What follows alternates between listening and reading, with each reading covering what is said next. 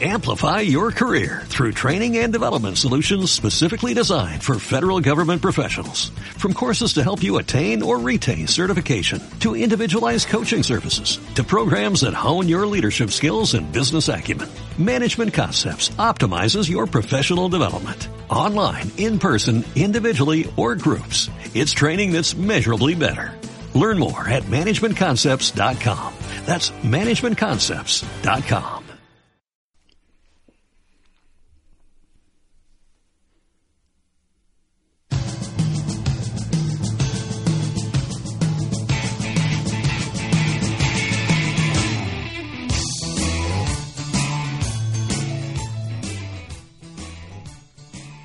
buenas tardes, un viernes más estás con nosotros en Maneras de Vivir, un programa en el que hablamos de cultura, pero siempre a nuestra manera. Buenas tardes, Dani Doval. Hola Paula, buenas tardes. Hoy en Maneras de Vivir hablamos de periodismo y libertad de expresión, de una serie con mensaje anti-bullying y del tercer encuentro de periodismo de misterio de la Complutense. Además terminaremos con planes para el fin de semana y música.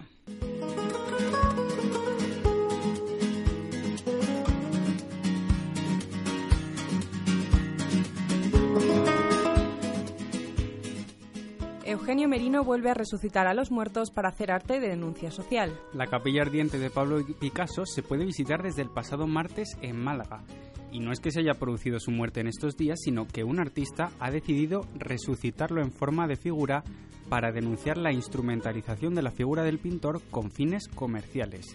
Lo que pretende el artista es demostrar hasta qué punto llega la capacidad que tiene el sistema de conversión de cualquier cosa en una atracción turística. Para ello ha colocado alrededor de la figura, que como no podía ser de otra manera, va vestido con una camiseta de rayas horizontales, un cordón de seguridad para así acrecentar más un instinto que ya casi es natural en los humanos. Hablo del selfie o la autofoto, una acción que resulta irresistible en estos tiempos cuando alguien ve algo sorprendente o curioso y surge en él la necesidad imperiosa de compartirlo por Internet. No es la primera vez que Merino hace esto, pues algunos oyentes recordarán que en una pasada edición de la Feria de Arte Moderno de Madrid, Arco, se colocó la figura del dictador español Francisco Franco en una nevera, una arriesgada apuesta que consiguió atraer todas las miradas. No nos vamos de Andalucía porque de Málaga nos vamos a Granada. Allí la Alhambra ha abierto al público una nueva torre. La Torre de la Cautiva de finales del siglo XIII y que se encuentra habitualmente cerrada al público por razones de conservación, abrirá de manera excepcional durante este mes de mayo.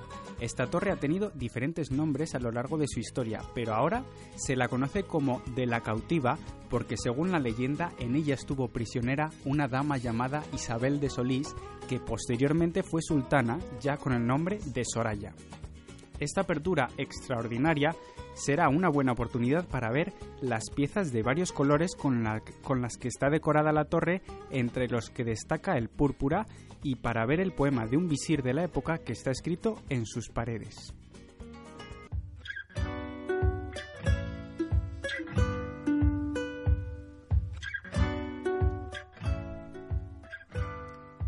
La Fundación Mujeres por África convoca el concurso África con ñ para mujeres africanas que escriben en español. Se trata de un concurso literario dirigido a visibilizar y reconocer el trabajo de las mujeres africanas que escriben en español y que cuenta con una dotación de 5.000 euros en premios. El concurso se enmarca en el proyecto del mismo nombre, África con ñ, dirigido a fomentar la enseñanza y el estudio del idioma español en África como instrumento de desarrollo. De los 500 millones de hablantes de español, más de un millón y medio están en África, que se ha convertido en la tercera región del mundo en enseñanza de este idioma por detrás de América y Europa.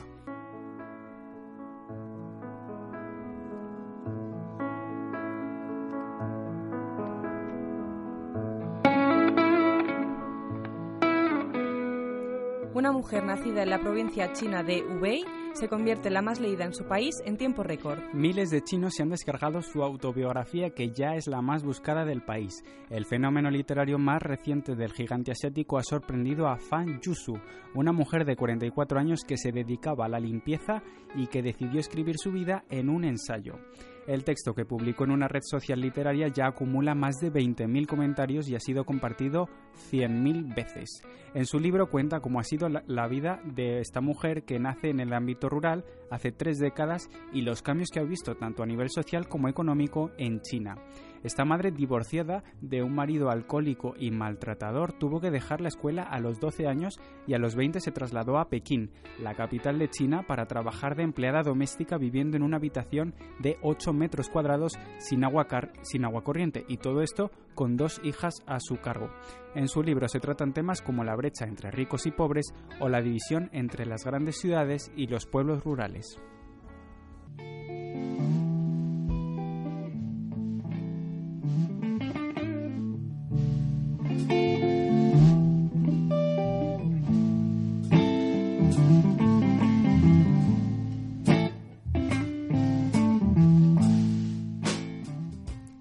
La protagonista de esta semana ha sido la libertad de prensa.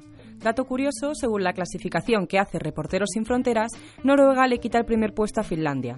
Laura, ¿qué más destacamos? Buenas tardes, hoy en el Rincón del Ciudadano vamos a hablar un poquito de la libertad de prensa que, como ya sabéis, ha celebrado su día este miércoles y además este tema es algo que concierne en gran medida a los ciudadanos en los momentos que se están viviendo tanto en España como fuera de ella. Antes de todo, deciros cuál es su origen, que se remonta a 1993 cuando se crea por la Asamblea General de la ONU para celebrar una de las grandes conquistas de la democracia.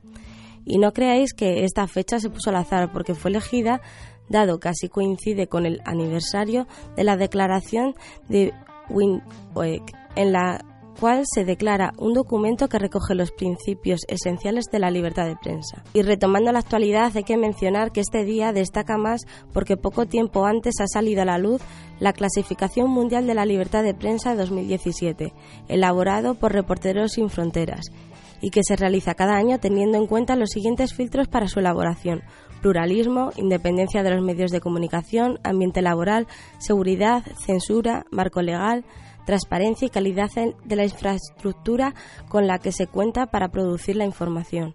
Este análisis se elabora sobre 180 países y se ha destacado que en 131 no se tienen unas condiciones idóneas de trabajo. Esto afecta gravemente a todos los periodistas, pero también a la ciudadanía y a la libertad, tanto de prensa como de expresión, que son una de las bases de esta forma de Estado, la democracia. Apoyando las mejoras que pueden producirse eh, está la UNECO, que se encuentra muy implicada en la resolución de asesinatos y se compromete a formar jueces y fuerzas de seguridad. Bokova, eh, que se trata de la directora general, ha declarado que en nueve de cada diez casos todavía no hay una investigación formal, o si la hay no se consigue hallar a los culpables. Y es que observando la clasificación encontramos en primer lugar a Noruega que ha escalado a este puesto destronando a Finlandia que llevaba en él seis años y ahora se posiciona en la tercera posición debido a que en los últimos años se han producido presiones políticas y conflicto de intereses en sus medios nacionales. Sin embargo, el segundo lugar es para Suecia, que ha subido seis posiciones en solo un año. Canadá ha descendido puestos debido al espionaje que se ha ejercido sobre los periodistas. No obstante, los países nórdicos siguen liderando la clasificación. Y en las últimas cinco posiciones encontramos a China, en el puesto 176, que encarcela a los periodistas ciudadanos con la declaración en la que se les obliga a confesar. Y además esto se emite en, la televisión pública y la agencia de prensa China Nobel y además, eh, después de todo, actualmente tiene a más de 100 periodistas y blogueros en prisión. Tras ella se localiza Siria, que desde que entró en conflicto en 2011, la situación no ha hecho más que empeorar con los regímenes. Tras ella se localiza Siria, que desde que entró en conflicto en 2011, la situación ha hecho más que empeorar con los regímenes de Al-Assad y los yihadistas del autoproclamado Estado Islámico. La ciudadanía se vio obligada a abrir nuevos medios de comunicación para mostrar todas las caras de la guerra, donde a los periodistas se les intimida, secuestra, detiene y asesina. Tras Siria encontramos a Turkmenistán, en el que se da una represión hacia los periódicos por, los que muchos periodistas trabajan clandestinamente para medios de comunicación extranjeros. En este país la situación se ha llegado a tal punto en que se han eliminado las antenas parabólicas para que la población no se informe y el acceso que se tiene a Internet es mínimo y muy controlado. Eritrea se coloca en la siguiente posición, siendo el penúltimo de la lista, donde en este momento hay 11 periodistas detenidos sin un proceso judicial abierto. Y en la cola de la lista se observa, como era de esperar, a Corea del Norte, debido a que el gobierno tiene al pueblo en la absoluta ignorancia y solo se informa a través de la Agencia Central de Prensa norcoreana, donde la información es oficial y se emite por los medios de comunicación orales y escritos. Pero hay que destacar que el año pasado se ha permitido a reporteros extranjeros cubrir actividades oficiales, aunque eso sí, siempre con control.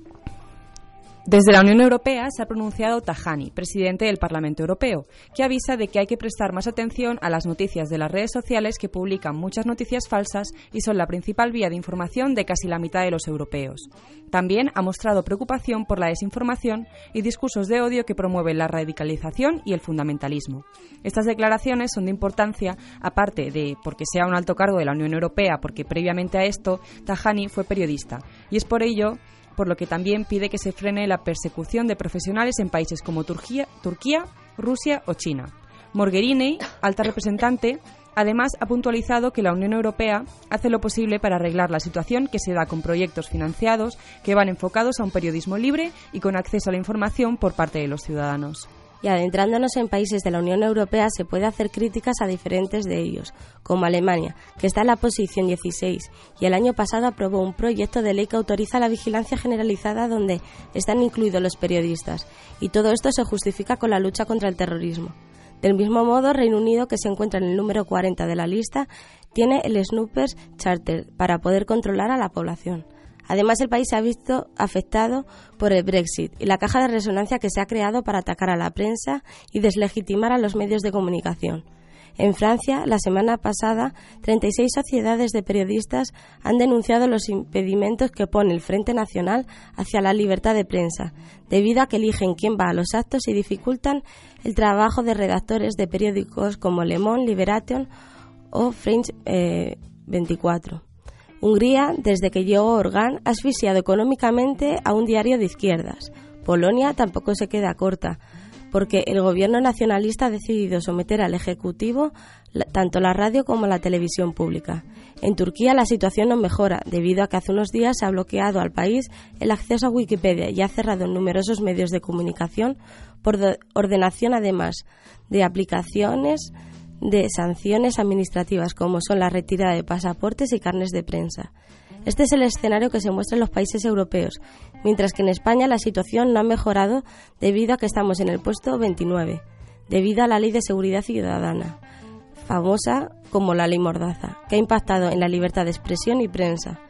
Esta ha sido ratificada en 2015 por el gobierno del PP, debido a que tenía la mayoría absoluta en el Parlamento y así los demás partidos que se oponían no podían hacer nada para evitar el control del Estado sobre Radio Televisión Española. Además, con la crisis económica se ha precarizado mucho la profesión, unido al desprestigio que le lleva acechando ya algunos años. De la hegemonía actual, Estados Unidos se debe de destacar que desde la llegada de Donald Trump al poder, los medios de comunicación han sido atacados en numerosas ocasiones y ello le ha hecho descender de la posición que poseía en años anteriores. Además, John Kelly, secretario de Seguridad Nacional, quiere que toda aquella persona que quiera entrar en el país dé sus contraseñas de las redes sociales. Sin duda, la libertad de prensa y expresión va en picado desde hace algún tiempo, y esto puede ser solucionado por los altos cargos que, sin embargo, hacen todo lo contrario. Por ello debemos, desde mi opinión, apoyar a medios independientes que no estén ligados al poder político y que luchen por la verdad. Por último, mencionar que Amnistía Internacional está recogiendo firmas desde febrero a través de su plataforma online para prevenir todo esto. Una de sus peticiones es la llamada El periodismo no es un crimen y otra Libertad para los medios turcos. No piden apenas información personal y con ello podemos sembrar una semillita para que se acabe con todo lo que está acechando a la profesión.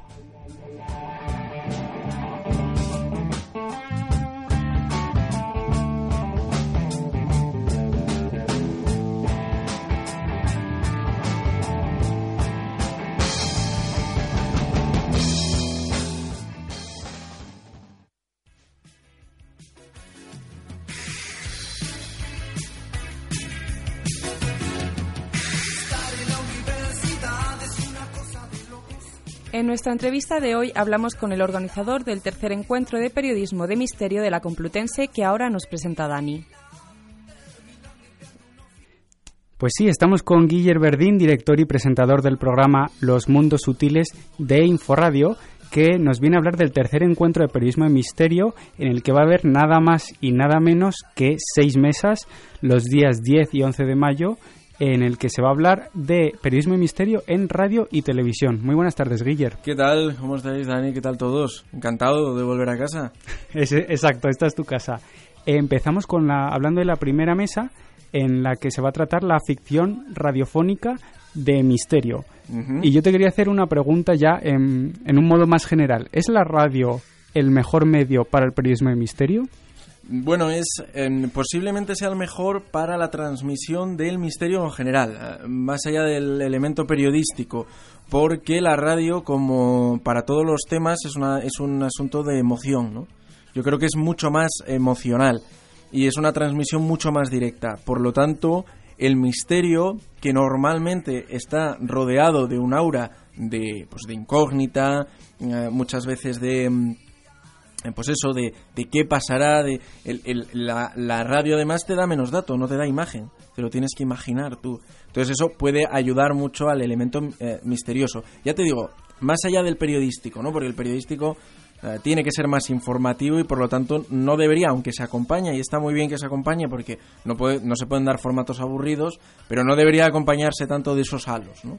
Bueno, señores y señoras, el día 10 de mayo viene Bruno Cardeñosa a la Facultad de Ciencias de la Información. Será en la mesa en la que se hablará del de, eh, programa La Rosa de los Vientos a las 12 y cuarto y le acompañarán varios de los colaboradores del programa. Así es.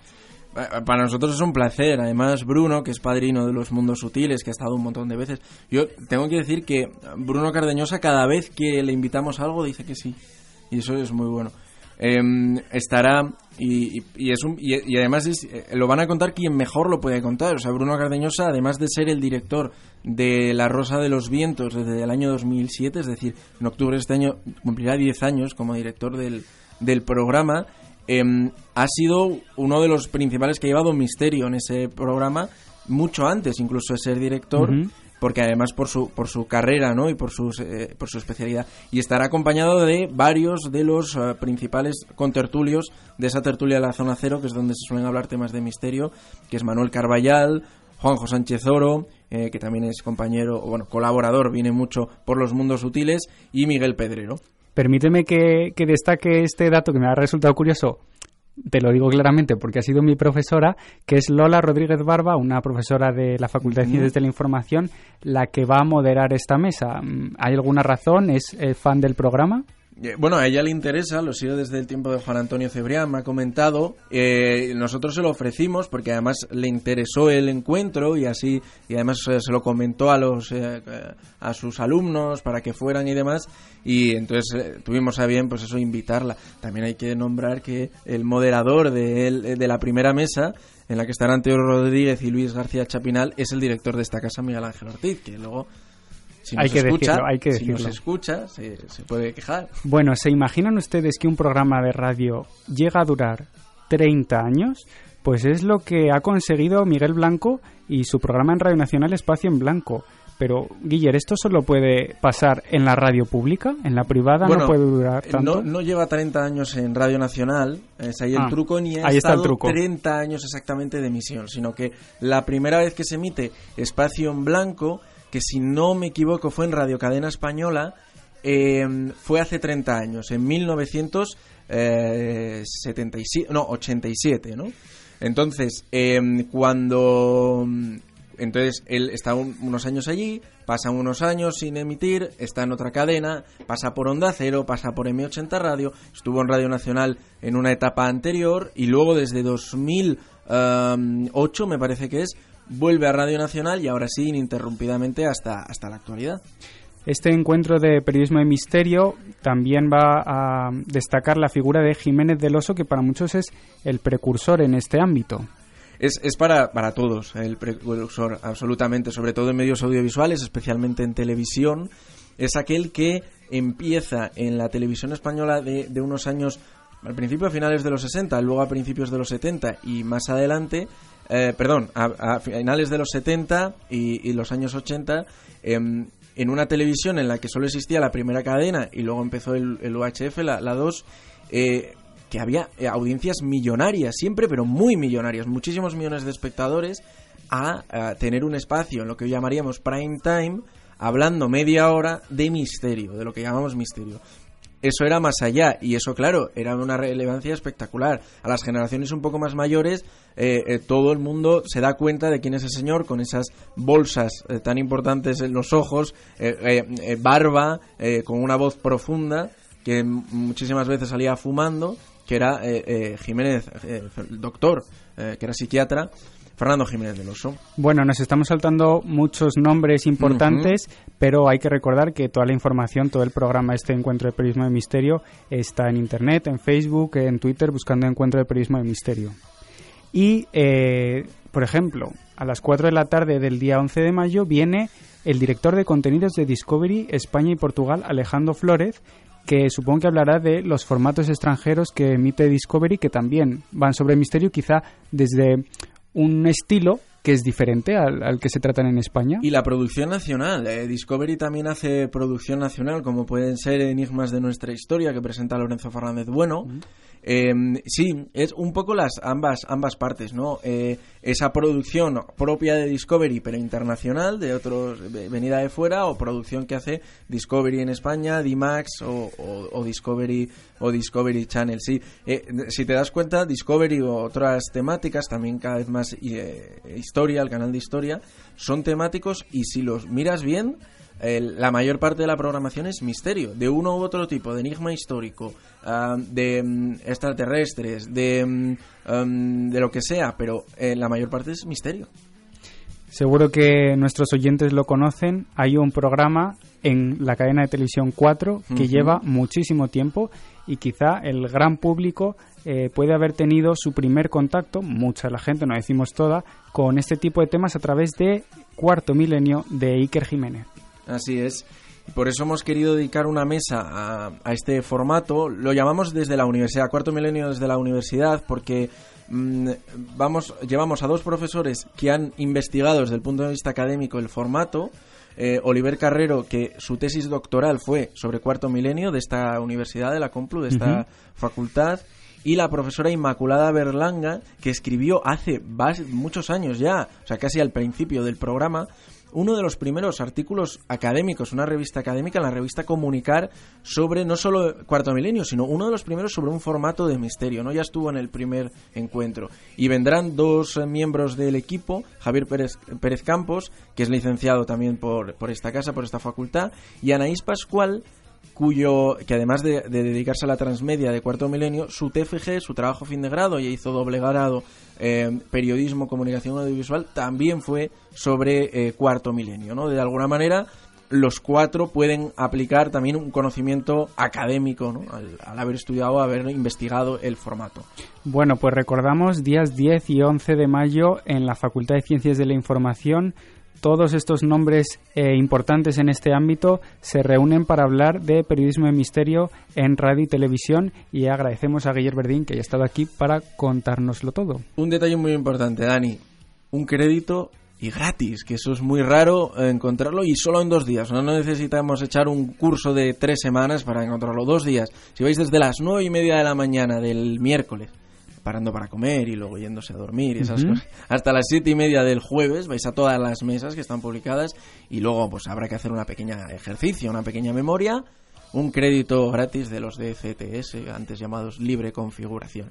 Y también eh, recalcar una cosa, si, o sea, mm, los que conocen este asunto se darán cuenta, eh, pero si esto fuera, por ejemplo, de cualquier otra temática, estaríamos hablando de los principales periodistas, de los principales encargados de medios, de los principales formatos que hablaran de estos temas en, en, cualquier otro sitio. Por lo que estoy muy contento. Lo dicho, muchos nombres importantes para hablar de periodismo de misterio en radio y televisión el 10 y el 11 de mayo aquí en Ciencias de la Información. Muchas gracias, Guiller, y seguimos con el programa.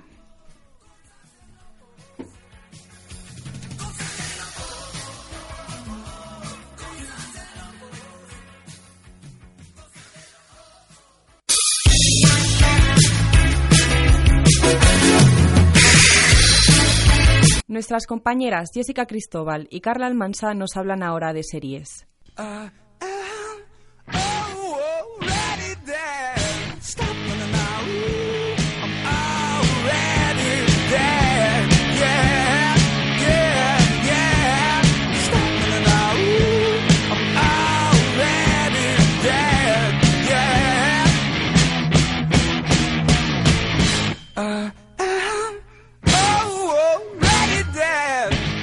Y Maneras de Vivir no sería lo mismo sin esas series, las que tanto nos gustan y nos hace olvidarnos de todo. Vamos a ver si os suena esta que viene a continuación.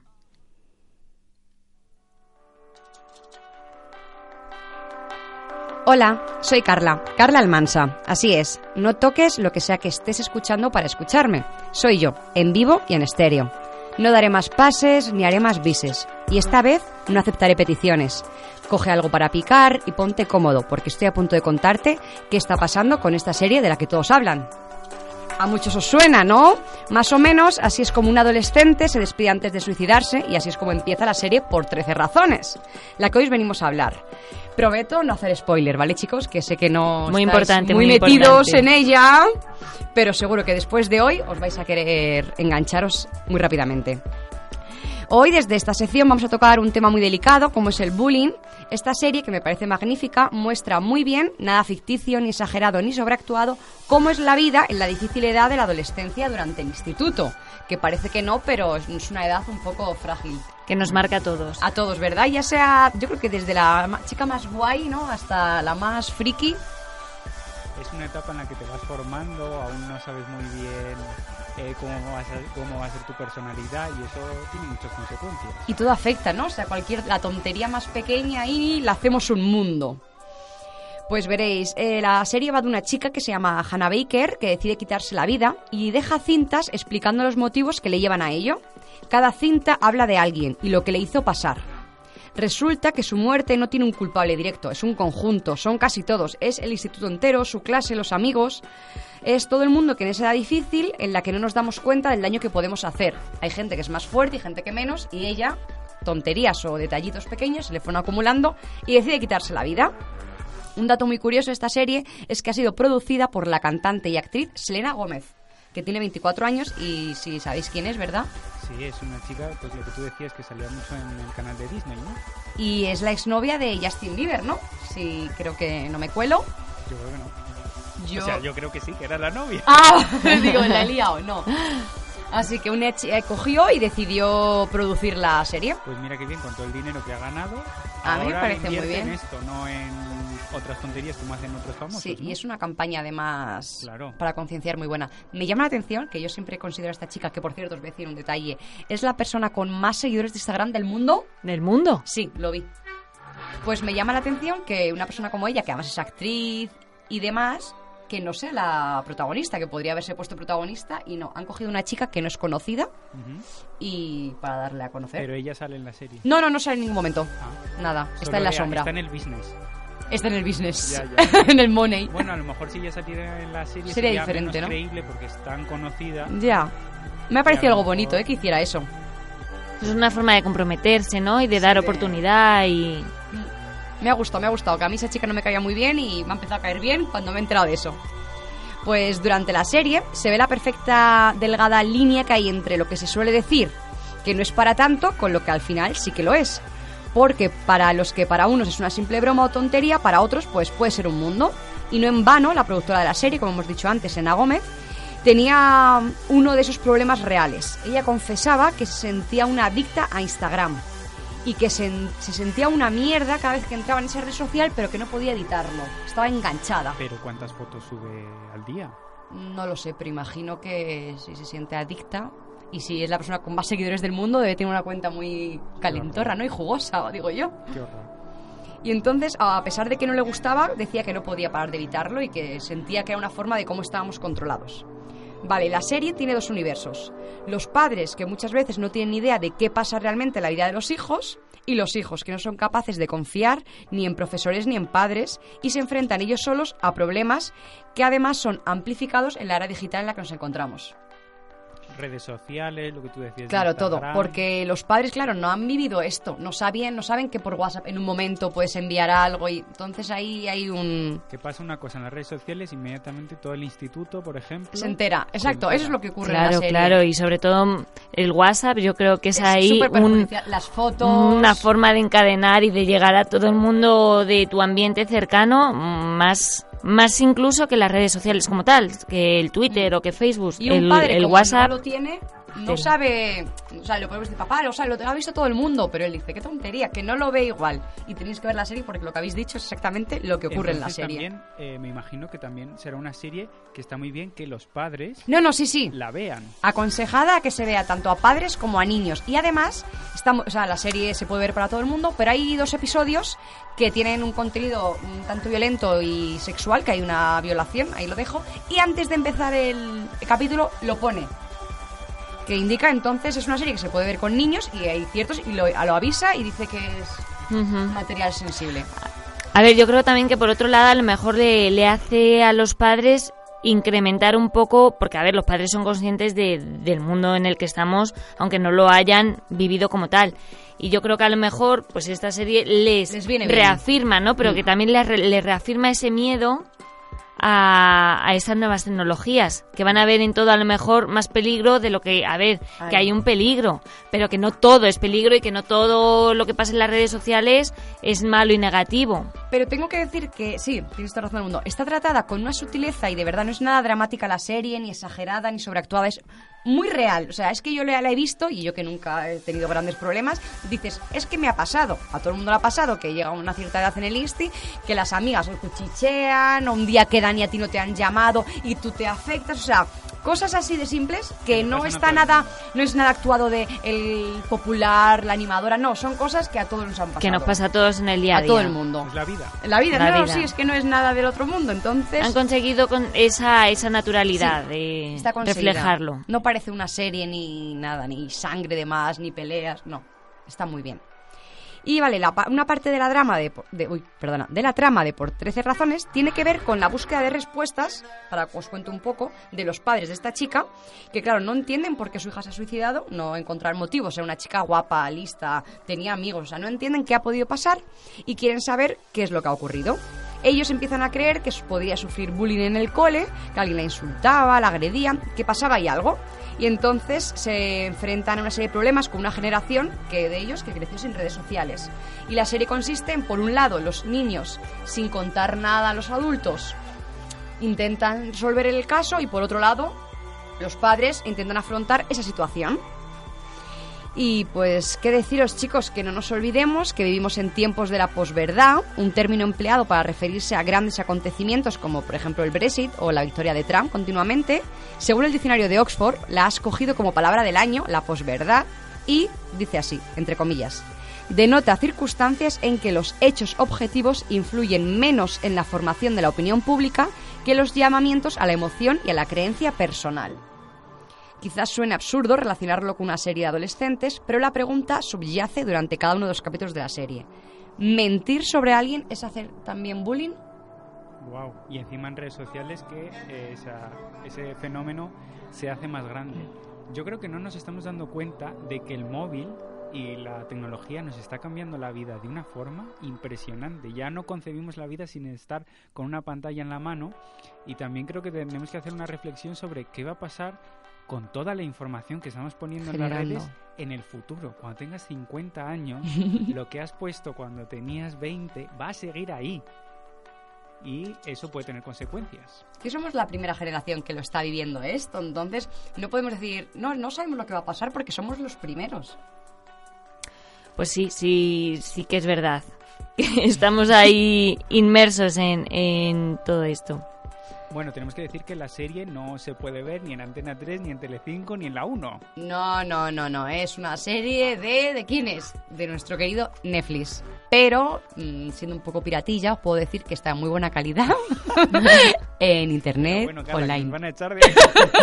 no, no pasa nada, no pasa nada. Un, co- un truquillo a nuestros oyentes. bueno, que es de la plataforma... Y que, que lleva esta serie emitiéndose desde marzo, Marzo, ¿no? Sí, muy poquito. Y ya han hablado mucho, en tanto en coles como ha salido en El País, noticias, en el 20 minutos, en el diario.es. Todo el mundo hablando de si esto era bueno o malo, porque había una disputa de si generaba o estaba enseñando cómo hacer bullying o si lo mostraba. Yo creo que lo que se enseña no creo que sean ningunas pautas para hacer nada, porque como hemos dicho antes, son cosas que... Pues es Nos que han pasado esto todos. del colegio y que los niños son malos se sabe desde que De siempre. el mundo, el mundo, vamos. Y como Ah. te salgas una oreja grande, pues ya lo tienes. Sí, si es que lo tienes. es así. Lo- el pobrecito de, de la oreja, ¿sabes? Pero que esto es así, no... Nadie se lo ha inventado. Pues chicos, con esta reflexión os dejamos y os invitamos a acercaros a la serie.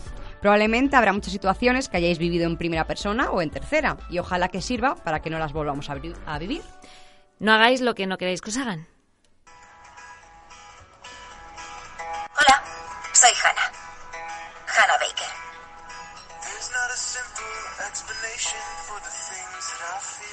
Así es.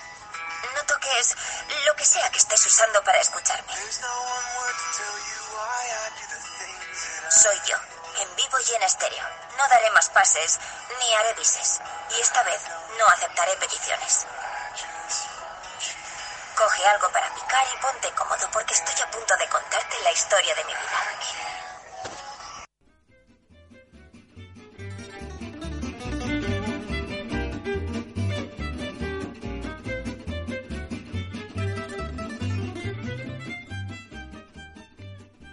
Nos espera un fin de semana cargadito de eventos y planes muy interesantes. Sobre conciertos, Valdemoro celebra hasta el 8 de mayo las fiestas del Cristo de la Salud. La música y el deporte serán dos de los elementos más importantes de los festejos, con la presencia de Sidecars esta noche a las, 12, a las 10 horas perdón, y Obús mañana sábado a las 10 horas también. Si sois más de ferias y mercadillos, la primera feria del viaje de Madrid llega al Palacio de los Deportes. Los días 6 y 7 de mayo, el recinto madrileño se inundará de ofertas, paquetes turísticos, talleres, actividades o demostraciones, todas ellas gratuitas para todos los públicos. También regresa a Madrid el Mercadillo del Gato hasta el domingo 7 de mayo. El Mercadillo Pop-Up estará en el hotel de Westin Palace, compuesto por más de 60 expositores de moda, joyería, arte o bisutería, con entrada gratuita. Y después de todos estos planes nos vamos a hacer deporte, porque los mejores tenistas del mundo vuelven a reunirse en Madrid con el Mutua Madrid Open. El torneo celebra su, eh, edición número 16, que va del 5 al 14 de mayo, con la presencia de nombres como el conocidísimo Rafa Nadal, Garbiñe Muguruza o Novak Djokovic. Madrid se teñirá, también de rosa el 7 de mayo con la carrera de la mujer. La competición que celebra su eh, edición número 10, no, perdón, su, número, eh, su edición número 14 transcurrirá durante 6,3 kilómetros desde la calle Princesa hasta el paseo de Camoens. Finalmente, recordaros que este domingo es el Día de la Madre. Y decidme, ¿cuántas veces habéis oído a vuestras madres canturrear las canciones de ABBA? Seguramente muchas. Por eso, la última propuesta para este fin de semana es Mamma Mía, el musical que ha vuelto a Madrid para pasarlo en grande, bailando y cantando todos los temas del grupo sueco. Eso sí, daros prisa porque las funciones con un 30% de descuento son solo hasta el 10 de mayo, aunque claro que sí podéis disfrutar de este musical hasta el mes de junio. Así que no tenéis excusa ninguna para quedaros en casa.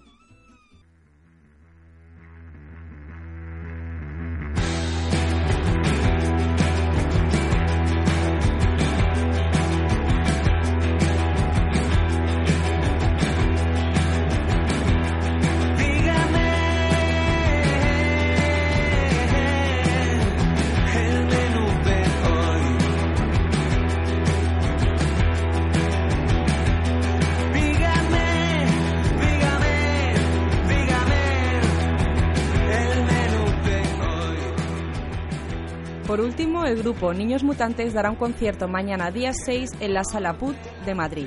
La entrada anticipada cuesta 15 euros y en taquilla 20. Con ellos y con esta canción que se llama Menú del Día nos vamos. Gracias a Laura Chacón, Dani Doval, Jessica Cristóbal y Carla Almansa. Os ha hablado Paula Maddox. Hasta el viernes que viene.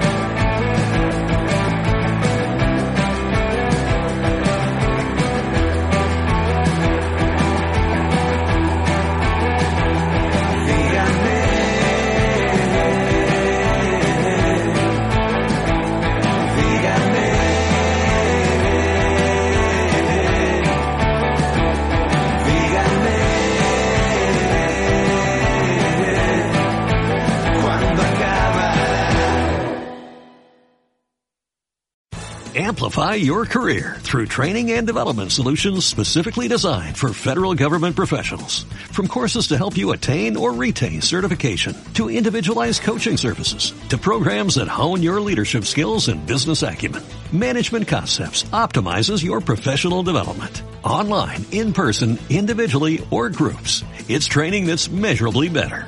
Learn more at managementconcepts.com. That's managementconcepts.com.